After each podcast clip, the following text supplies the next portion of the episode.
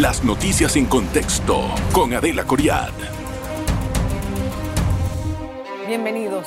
Hoy vamos a hablar con una persona autorizada, un gran amigo de esta casa, el señor Francisco Bustamante, economista y exdirector de la subdirector de la Caja de Seguro Social, sobre el tema de las reformas. Le voy a decir qué es lo que está pasando. Ya la Junta Directiva dijo y aprobó la reestructuración del diálogo a uno tripartito en vez de hacer el diálogo abierto, grande, que eran un pocotón de sectores en el que todavía no se llegó a ningún tipo de consenso o de avance. Ahora lo que se pretende es tratar de trabajar, dudo que se pueda lograr aprobar algo en tema electoral y en el contexto en que nos encontremos, pero tal vez sí dejar las bases sentadas para el siguiente gobierno para que se haga el trabajo. Pero ¿cómo lo van a hacer y qué implica esto? ¿En qué van a empezar? La verdad, don Francisco, gracias por estar con nosotros. Eh, don Francisco, por estar acá en contexto. Para mí es un honor tenerlo en el programa y muy agradecida que haya hecho el tiempo para venir, de verdad.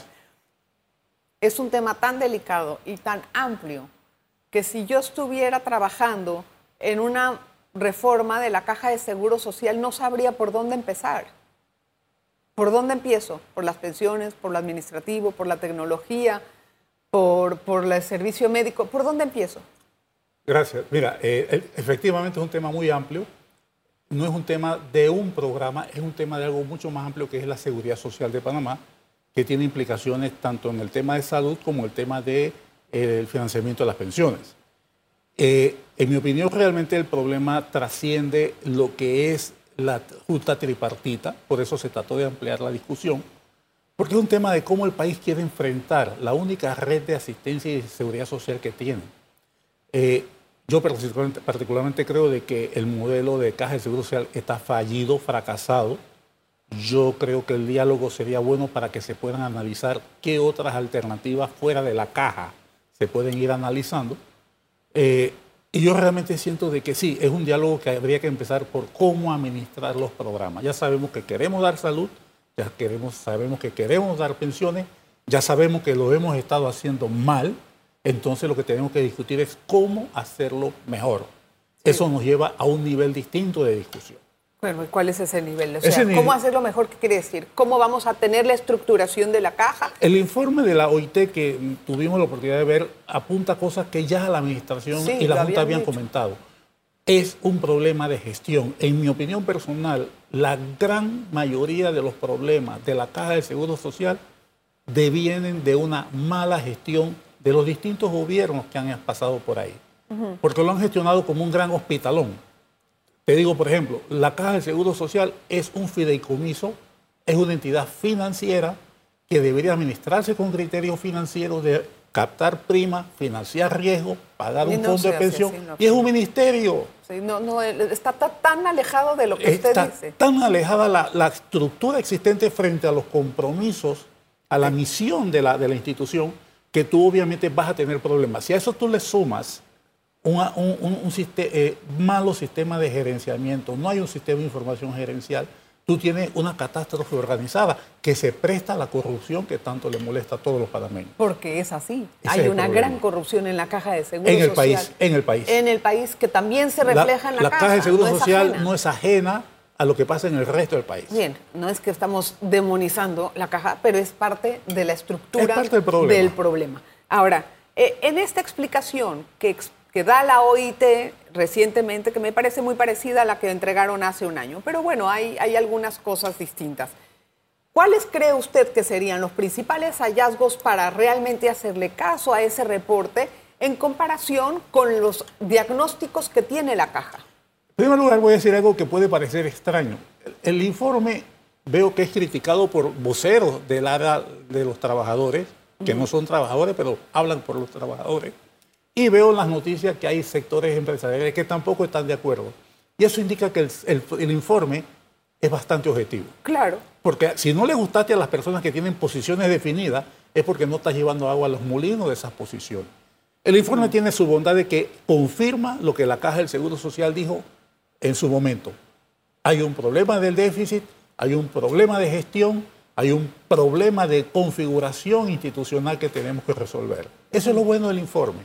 Y lo bueno del informe es que nace porque los trabajadores que discutieron y criticaron la posición que hizo la caja en su momento porque decían que no era confiable, ahora están asustados porque lo que dice la OIT dice no solamente es confiable, es más serio claro. de lo que dijo la caja. Por supuesto. La caja hace una predicción a 75 años.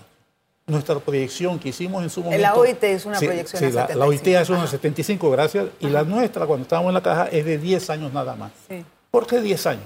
Porque era para tomar decisiones sobre el tema inmediata frente al problema.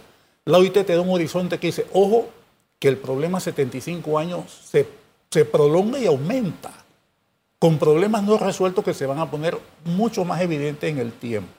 Entonces, es un llamado de atención en ese sentido, yo lo veo positivo, yo lo veo que, para mi gusto, me hubiera gustado ver más escenarios, pero ellos hacen una proyección... No quieren hacerlos porque les da miedo, como ya les dijeron, no, no, es miedo, pero ya les dijeron, no te metas en las paramétricas, no, lo hacen. No, no, no, no, lo veo así. Yo, yo trabajé 18 años en una institución, esta organismo internacional. Así es a ti te enseñan que tú eres asesor, pero tú no puedes entrar en la discusión de los temas de cada país.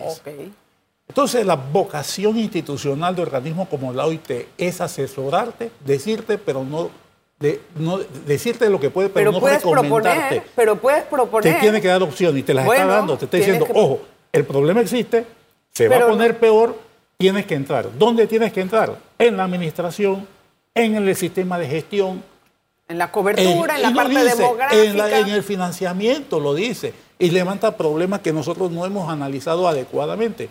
El problema de la tendencia laboral cada vez a hacer menos relaciones formales. ¿Cómo manejas tú esa masa? 48%. y, y, ellos apuntan esos problemas que ya nosotros los vimos. ¿Sabe a quién le faltó decisión política? No es al OIT, es al país. Claro, por supuesto. O sea, no le pongamos el problema en la sábana. Somos nosotros, los panameños, estamos atrincherados en posiciones y lo que yo digo no gusta tampoco. Yo digo, las paramétricas por sí solas no resuelven el problema, pero no ponerlas es agravar el problema. Pero son necesarias las son paramétricas. no, son inevitables. Mira, yo hice un ejercicio en los números que vi, que una persona que hoy día tiene 60 y 65 años, hoy va a vivir por lo menos 13, 14 años. Sí. Van a llegar a más de 80 años. Y esa persona que está jubilada desde los 62 va a estar cobrando todo Va a estar cobrando más de 20 años cuando solamente aportó el equivalente a 8 años. Eso es insostenible. Por supuesto, eso no tiene nada que ver. Eso es insostenible. Tengo que hacer una pausa. Vamos a regresar con más. No se vaya porque hay temas interesantísimos que conversar con el ex subdirector de la Caja de Seguro Social. En breve regresamos con En Contexto. Gracias por continuar en sintonía. A ver, don Francisco, hay una cosa importante. Usted dice que las paramétricas son inevitables. ¿Cómo se llega a un consenso con las partes que objetan este tipo de, medidas? Tal vez en el próximo gobierno ya tengamos uno que diga, bueno, eh, no nos oponemos del todo o tenga una visión un poquito menos sesgada que la actual administración, pero igualmente sigue siendo un tema candente que prende a la gente en la calle. ¿Cómo hacemos? Sí, mira, Tú no le puedes decir a una persona que está trabajando, que tiene la certidumbre de que en las condiciones actuales no va a cobrar, que tiene en la actualidad la situación de que cuando va a pedir una cita, tiene que ir tres y cuatro veces porque es un proceso tan largo y al final no la consigue o hay huelga y se la pospone. Esa es la situación. Tú no le puedes decir a esa persona que está asegurada, que está atrapada por el sistema, que ponga más plata. No lo va a hacer, se va a indignar. Por otro lado, tienes una mayoría cada vez creciente de trabajadores que no están atrapados en el sistema, que son los informales, y tú no los puedes convencer que ponga plata en, una empresa que está a punto de quebrarse. La confianza no existe. Entonces, tú tienes que generar confianza. Y esa generación de confianza pasa por un proceso de reforma gerencial, administrativo profundo de la caja. Reubicación de la misma. Ella no hace nada como una entidad del sector público no financiero. No es entidad ministerial.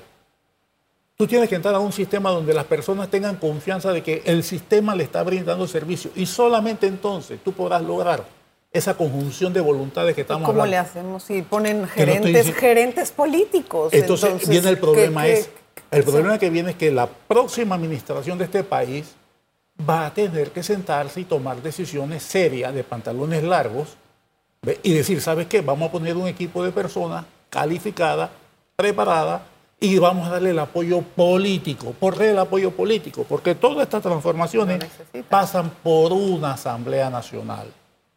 Y si tú no tienes ese apoyo político en la Asamblea Nacional, tú tienes realmente que el problema sigue posponiéndose y agravándose. O sea, repito, hay que cambiar la forma de hacer las cosas. No podemos hacer Para ganar la confianza y después agarrar Para ganar la copia. Y entonces la gente, no, la misma gente decir, la verdad que tiene razón. Lo que dice el informe, entre líneas, que hay un costo de transición que no se puso en su momento. Debían ser de 400 a 500 millones anuales. Empezó por 75 millones y llegó a 140. Entonces, el costo de transición que los 15, 18 años que han pasado no se puso, hay que ponerlo ahora. Y, va, y va a gravitar sobre las finanzas públicas. Entonces, eso es inevitable. ¿Cómo se va a hacer con las paramétricas? Tú vas a minimizar el impacto en las finanzas públicas vas a mejorar la eficiencia operativa de la institución, pero el costo va, el costo te lo, nos los tenemos que tragar sí o sí. Ustedes, ya nosotros estamos saliendo del, del juego. Francisco, ¿cómo se ve ese, esa presión sobre las finanzas públicas que requiere la Caja de Seguro Social a nivel internacional en cuanto a riesgo país? Eso va a afectar definitivamente eh, la apreciación que haya sobre la calificación de riesgo de deuda, la misma que ha sido eh, increíblemente eh, mejorada gracias a unos numeritos que, que, dice que va a haber un crecimiento del 18% de, los recursos del Estado. Eh, cifra que yo no creo que sea posible. Antes que me lo preguntes, te lo digo. Cifra que yo creo que se presta a tener dinero disponible para la campaña política antes que me lo preguntes. ¿Ves? Pero que luce bien y que las calificadoras de riesgo, y aquí voy a hacer un juicio de valor, ellas son parte del problema. ¿En qué sentido? En que ellas, mientras te avalan. te avalan, y el día que te avalan y te avalan, te avalan hasta el día que te cae. Eso pasó con Grecia, eso, pasó, con Argentina, con el 2008. Eso pasó con España. Todos decían que sí, cuando llegó el momento, ah, ah no, qué entonces, Y ellos no pagan un plato rojo. No. No, entonces, no, Yo entonces hay que ser responsable hay internamente. Hay que ser responsable internamente. Y voy a decir algo que yo sé que es anatema para mucha gente. De todas esas evaluaciones externas, la que yo le presto un poco más de atención es a la del Fondo Monetario y aún esa está matizada por los diálogos diplomáticos. ¿Por qué? Porque tú no, ellos no pueden poner en el documento nada que el país no esté de acuerdo. Ah. Yo he visto informaciones que han quitado párrafos y inclusive ha habido ocasiones en que el país, hay países que se han negado a que sea público. Imagínate. El informe. Qué delicado lo que debe decir. Esos son informes que, son realmente tal vez los más aproximados a una verificación de la verdad. Ahora, oh, este, si eso va a ser un impacto sobre las finanzas públicas, como ya lo hemos dicho, eh, es más apremiante el trabajo que hay que hacer para reestructurarlo. o sea, indefinido, no puede quedar y de que sea un trabajo de transición, como se dice, en realidad yo lo veo con un costo demasiado alto. Están hablando de un 4% del PIB. Son 7 mil millones de dólares. Si ahorita en este, en este presupuesto vamos a pagar 5 mil de deuda, ¿cómo vamos a hacer? 7 mil en un año. Cuando tú sacas el acumulado del... Peor, 7 por 5, 35 mil millones de dólares. o más.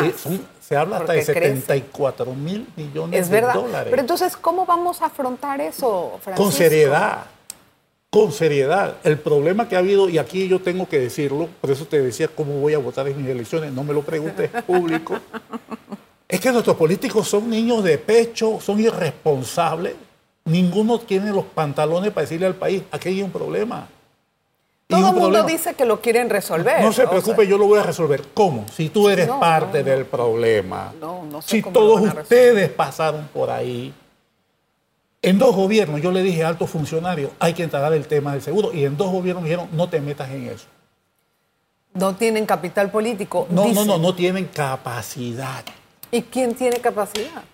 lo peor, en el país hay gente capaz. Este país, si algo tenemos nosotros, es mucha gente capaz a todos los niveles. El problema es que hemos entrado, el sistema como está operando ayuda a que los grupos políticos que practican el clientelismo como su manera de gobernar, son los que dominan. Entonces ellos condicionan eso. Y tenemos que romper eso. Hay que romper.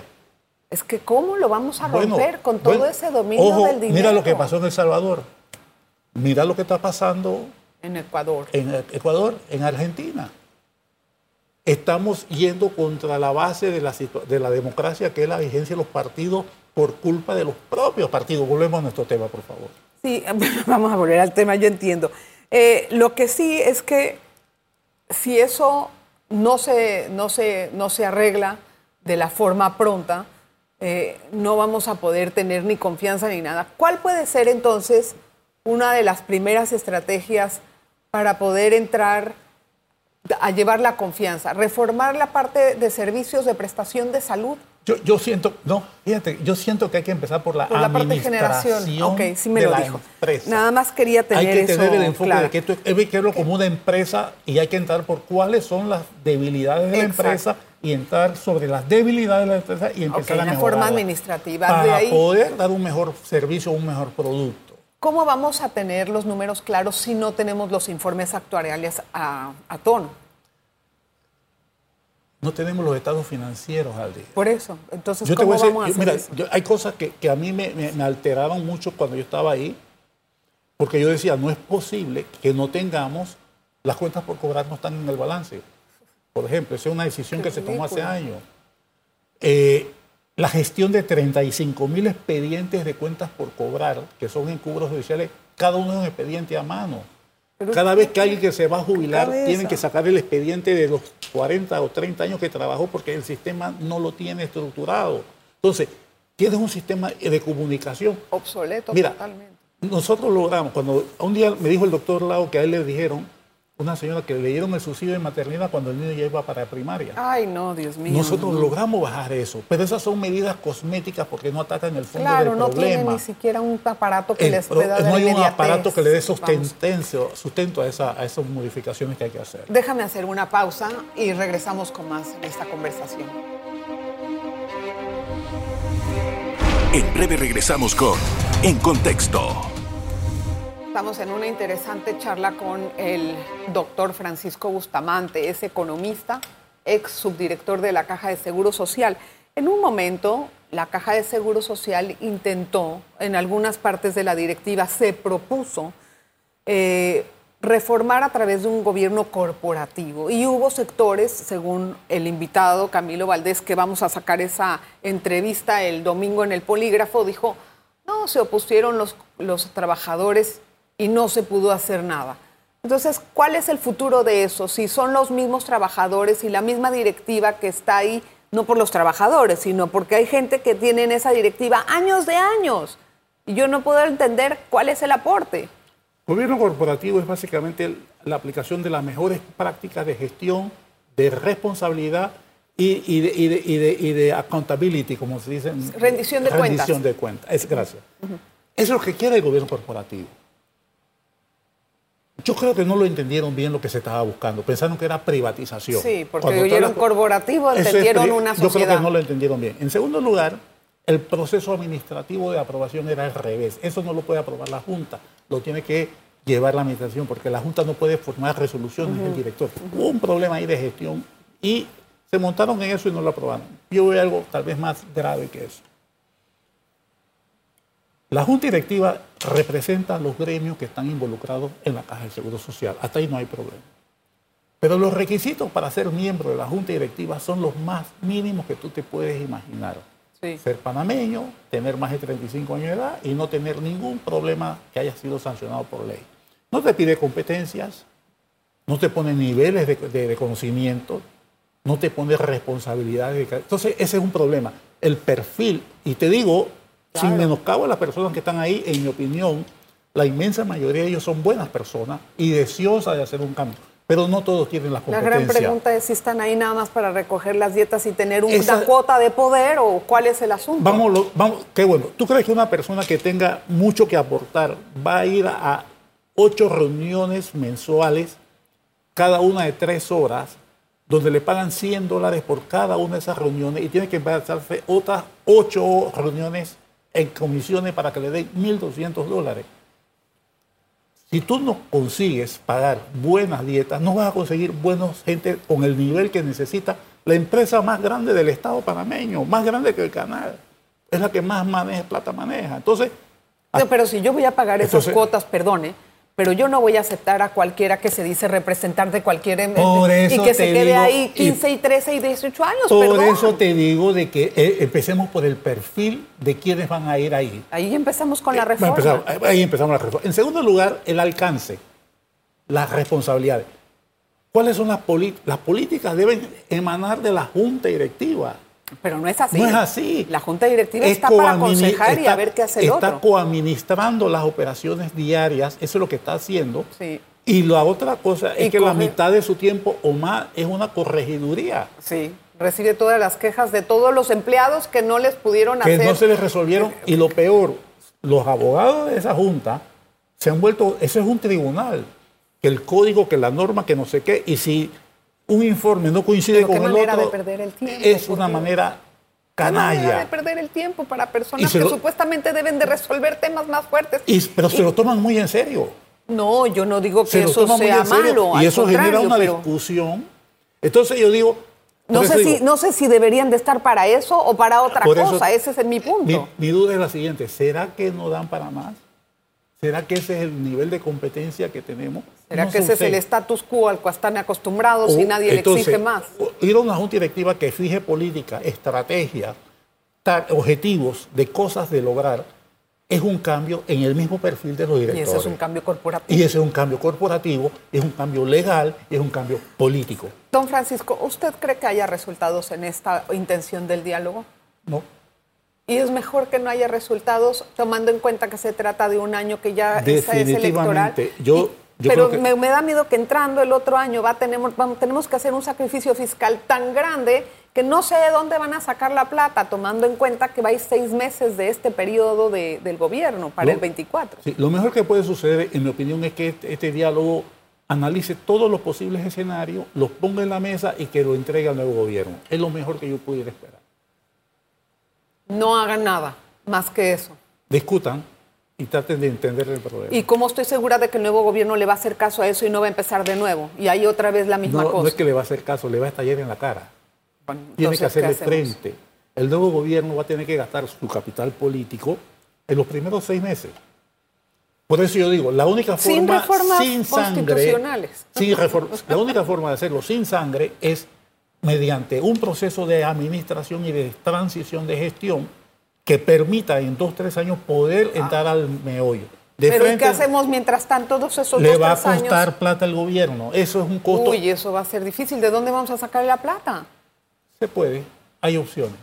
Hay ¿Dónde? opciones, hay opciones. Nosotros lo propusimos en su momento, pero la gente del gobierno no lo aceptó. ¿Pero cuál opción? El Deme una a ver que me pueda el, decir. el mixto tiene mucho dinero, el, el- el beneficio de oficina no lo tiene. Que un fondo le presta al otro con garantía del Estado. Te da el tiempo para hacer la Ah, reforma. Prestado. prestado, no, no transferido, No, prestado.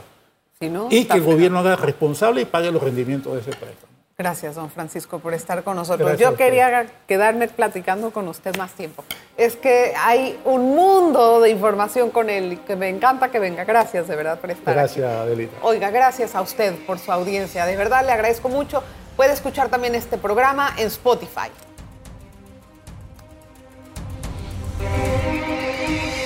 Las noticias en contexto con Adela Coriad. Revive este programa entrando al canal 1 de BOD de Tigo.